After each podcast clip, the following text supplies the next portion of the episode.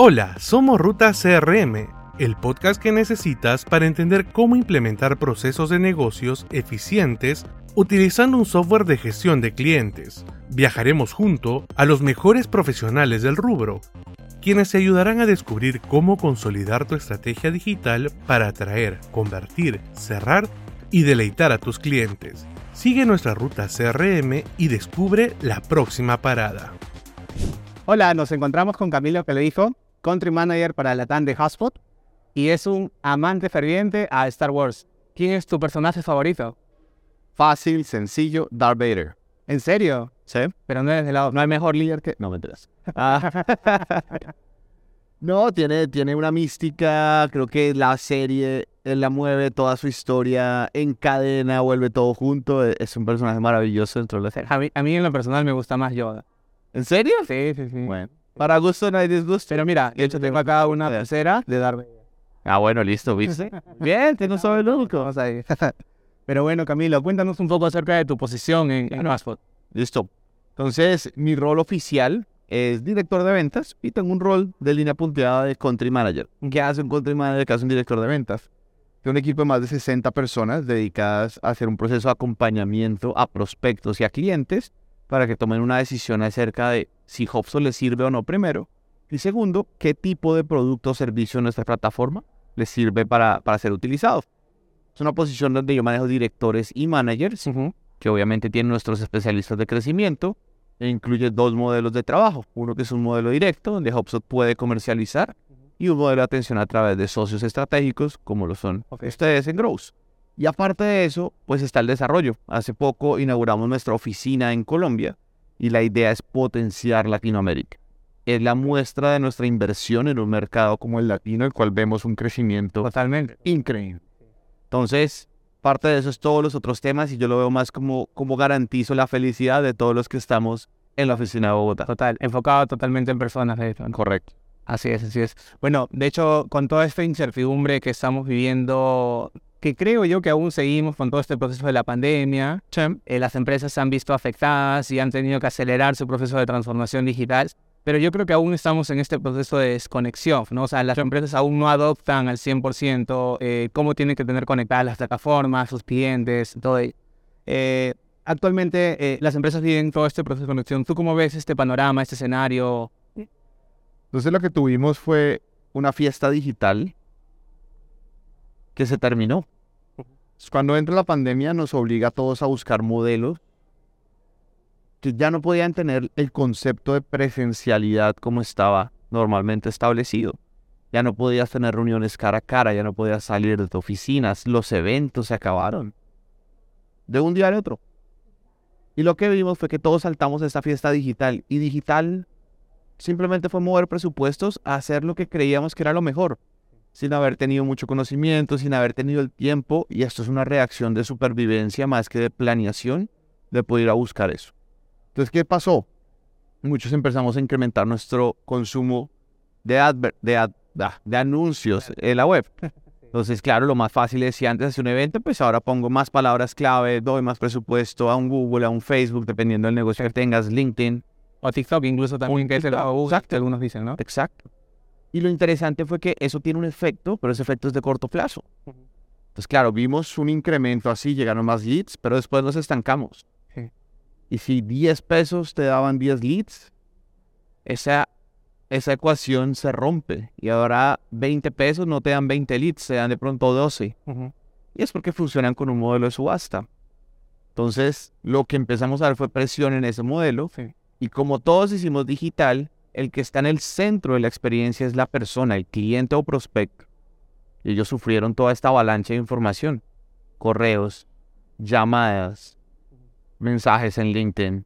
Una saturación total. Saturación, se rompe y, y lo vivimos como consumidores. Sí. El spam se dispara, correos que no esperabas, eh, propuestas medio descabelladas de hacer cualquier cosa y no conectas. Entonces, desde el lado digital, las empresas dicen estoy haciendo algo, pero no hay un resultado tangible en ventas o en incremento de leads, porque es un cliente que no está escuchando y ya no conecta igual, porque es simplemente un mensaje aislado y desconectado y no una estrategia detrás. Lo que estamos viendo ahora es ya esa resaca post fiesta digital, donde ya las empresas tienen que planear. Correcto.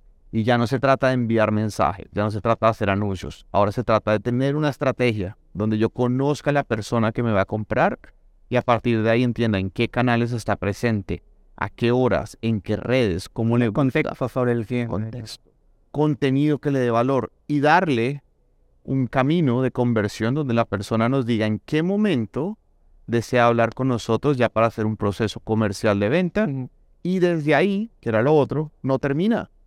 La pandemia nos obligó a crear modelos de servicio al cliente digitales. Si tu empresa hoy en día no tiene un modelo de servicio al cliente que ofrezca canales digitales, te quedaste 20 años atrás porque la pandemia aceleró a los demás. Sí. Y si tú no te aceleraste, tienes un atraso mayor. Sí. De hecho, las compañías eh, ahora están adoptando todo este tema de la tendencia de growth marketing, growth strategy. ¿Tú cómo crees que deberían de priorizar las compañías actualmente, ya después de toda esta fiesta digital que comentas, eh, aplicar correctamente esas estrategias de crecimiento?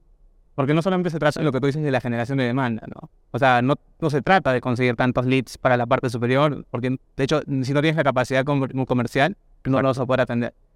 Y mucho de eso, y ya te digo el resto, pero lo importante es, crecimos la cantidad de leads, pero nuestra conversión bajó. O sea, claro, más gente de pronto hace clic, más gente de pronto busca información, pero no quieren comprar, de pronto no estaban listos, de pronto el mensaje fue muy bueno, pero no había una propuesta de valor detrás. Entonces siempre parte para nosotros por la data. Y ahí es donde un CRM entra a ser el corazón de una empresa. Si tú no tienes la data consolidada, no puedes hacer planeación y pasa en tu día a día. Si tú no sabes cuánto ganas y cuánto gastas, no puedes planear un presupuesto en tu hogar. Lo mismo sucede en las empresas. Necesitas entender qué está pasando con tus datos. El CRM te da esa estructura. Luego necesitas definir tu perfil del comprador. ¿Quién es la persona que puede estar interesada en tu producto y o servicio? Y a partir de ahí diseñas ya una estrategia, primero de atracción, donde entra marketing, y ahí usamos activos digitales como blogs, como tu presencia en redes sociales, como email marketing, pero todo eso tiene que seguir un camino y tener un diseño por detrás. Y parte de lo que denunciamos justamente en Hopsol es poder ver ese camino del cliente de una manera más fácil en el CRM. Entonces, fíjate cómo todo se conecta al CRM. Y luego ventas tiene que hacer un proceso más rápido. Tiene que haber una alineación también entre Claro, porque ya marketing te entrega a alguien que sí está interesado en comprar. Pues si ya le dimos contenido, si ya la persona toma la decisión de contactarnos, lo peor que puedes hacer es dejarlo esperando 12, 24, 36 horas. No me acuerdo ahorita el estudio, pero estaba leyendo que después de los 5 minutos tu tasa de conversión baja un 40%. Sí. ¿Cómo haces para que el equipo de ventas tome en el momento justo, haga esa llamada, ese contacto, ese mensaje, envíe esa propuesta Sí. ahí? Y después lo que hablamos, servicio al cliente.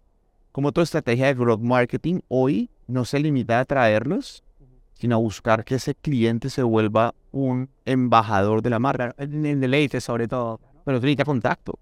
El deleite no es solo un correo de decirle gracias por comprarme y, y acá hay una encuesta de servicio. Sí.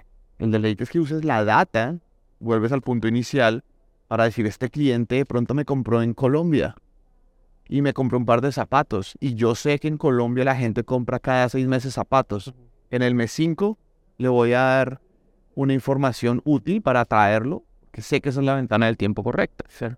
De hecho, ahí dicen también que como que el embudo está roto porque principalmente era el cliente como que el final del todo y por eso que se cambió todo ese proceso del flywheel, ¿no? Donde el cliente es el centro del todo. Es que ahí es donde entra la crisis de desconexión. Entonces tú puedes, como cliente, como persona, tenías experiencias donde de pronto tenías algún problema con uno de los servicios que consumías.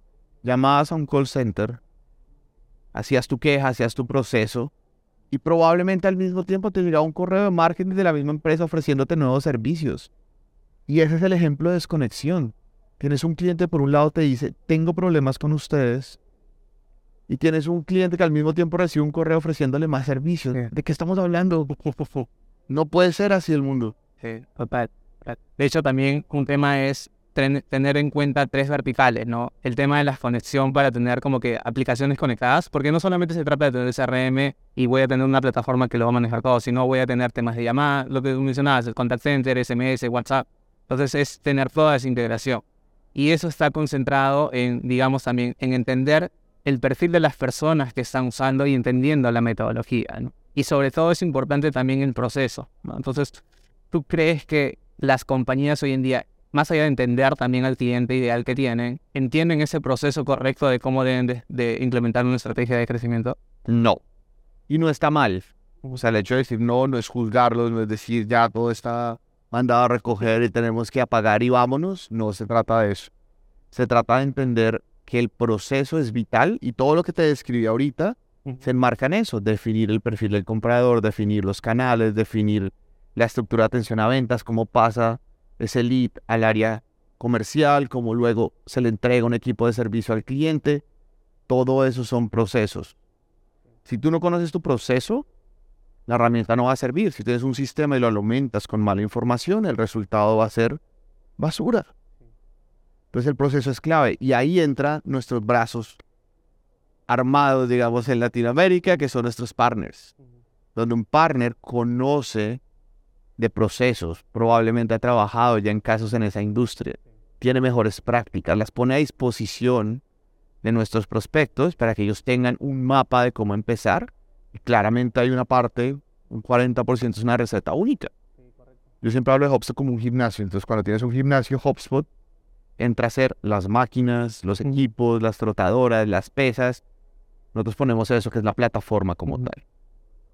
Pero luego, si quieres un buen gimnasio, necesitas un entrenador personal que te diga cómo es la rutina, tu alimentación, etcétera. Ahí esos son los partners de HubSpot, nuestras agencias, nuestros socios estratégicos que los van a ayudar a que el objetivo que se proponen lo cumplan. Sí. Y en la última parte, pues tienes al usuario, las empresas. Tú puedes pagar tu suscripción al gimnasio, puedes pagarle al entrenador, pero si no vas, tu meta no la vas a lograr. Sí, y de hecho eso, eso se conecta eh, con la comunidad, ¿no? O sea, en el sentido de generar comunidad, generar como que en el sentido de pertenencia, y también lo que hoy en día Fastpod está desarrollando de manera muy robusta la academia, ¿no? O sea, Correcto. tratar de formar talento, porque el gran desafío también eh, al implementar estas estrategias de crecimiento es que el personal esté calificado, entienda cómo es ese proceso, pero que también tenga ese, eh, como que ese skill de identificar cómo tiene que aprender constantemente, ¿no? Eh, y ti, ahí tú, ¿cómo, ¿cómo ves que las compañías interiorizan buenas prácticas de aprendizaje continuo? Ahí es claro porque educacionalmente hay una brecha en Latinoamérica. Entonces, la, los contenidos digitales, la experiencia digital, el desarrollo digital se ha dado mucho más fuerte en Estados Unidos, en Europa, y antes nos sentíamos un poco lejanos, esperábamos poder traer a alguien que nos iluminara y nos hiciera más sabios. Y ese es el poder de nuestra academia en HubSpot. Y no es una academia enfocada en el producto, no es una academia para contarte todos los detalles y todas las funcionalidades de HubSpot, es una academia para desarrollar personas. Es una academia que lo que busca son tres cosas. Primero, skills, incluyendo soft skills, los, las habilidades un poco más difíciles de medir, que es, por ejemplo, hablar en público, conocer de redes sociales. ¿Cómo mides tú el conocimiento de una red social? Es difícil. Eso está en la academia. Luego, por supuesto, de CRM, etcétera. Y adicional, también es un espacio para que conectes. Sí. Y hoy tenemos más de 450 mil personas conectadas en esa academia. ¿Qué pasa? Que ese conocimiento es de talla mundial. Hoy tú puedes estar en cualquier lugar, estás en Perú, en Argentina, en Honduras, en México, y en tu computador tienes acceso a los temas más avanzados en contenido en español o en el idioma que prefieras, tenemos portugués, español, inglés, para América Latina cubre la gran mayoría, y te permite estar a la vanguardia en todos los temas digitales. Eso es conectar. totalmente, totalmente. Muy interesante, Camilo, todo lo que nos has comentado. Creo que amerita tener otro episodio más contigo. ok. Desde ya la invitación adicional. Bueno, gracias. Pero, ¿cómo podrías resumir todo lo que nos has comentado acerca de Dale. lo que ven- venimos platicando, no? Entonces yo creo que es interesante, uno, entender que la experiencia del cliente es una experiencia desconectada. Llamo a pedir a- apoyo y me llega un correo tratando de ofrecerme un servicio. Ahí muestra un ejemplo claro de dónde estamos y cómo estamos desconectados. Dos, hay solución, pero la solución no depende únicamente de una plataforma. Es una plataforma donde tienes que integrar procesos, tienes que pedir ayuda. Conectar es bueno y para eso tenemos socios estratégicos en la región para darte una mano. Úsalos y luego hay que poner de nuestro lado. Hay que dar el salto. Hay que entender que tengo que conectar de una mejor manera para crecer mi negocio. Y tercero, En esa nueva idea de conexión que estamos nosotros empujando desde HubSpot, lo que estamos buscando es crear comunidad. Una comunidad de clientes, de socios, de estudiantes de la academia, etcétera, que nos permita entender que lo que hoy se hace con los clientes es nefasto y que si no cambiamos hoy, esas ventas nunca van a llegar. Y es el momento de cambio y la invitación es a cambiar, a probar, a usar un CRM, HubSpot, obviamente, es el que nosotros vamos a recomendar. y esa queremos que ustedes empiecen a usar. Sí, sí, sí. Porque vemos un camino diferente. Es creado con esa visión al final, que es la de un cliente conectado y no la de sistemas, no la de vender producto por producto, sino lo vendemos de cara a que pueda dar un beneficio al cliente final. Y eso es lo bonito de HubSpot. Perfecto, Camilo. Muchas gracias. Stuart, un gusto. Que la fuerza te acompañe. Igual, para terminar. Igual, igual, listo. Muchas gracias. Muchas gracias a ti. Ruta CRM, un podcast de Growth, creado para los apasionados del marketing y la tecnología. Sigue aprendiendo en rutacrm.com o escucha nuestro siguiente episodio en Spotify, YouTube, Apple Podcast y Google Podcast.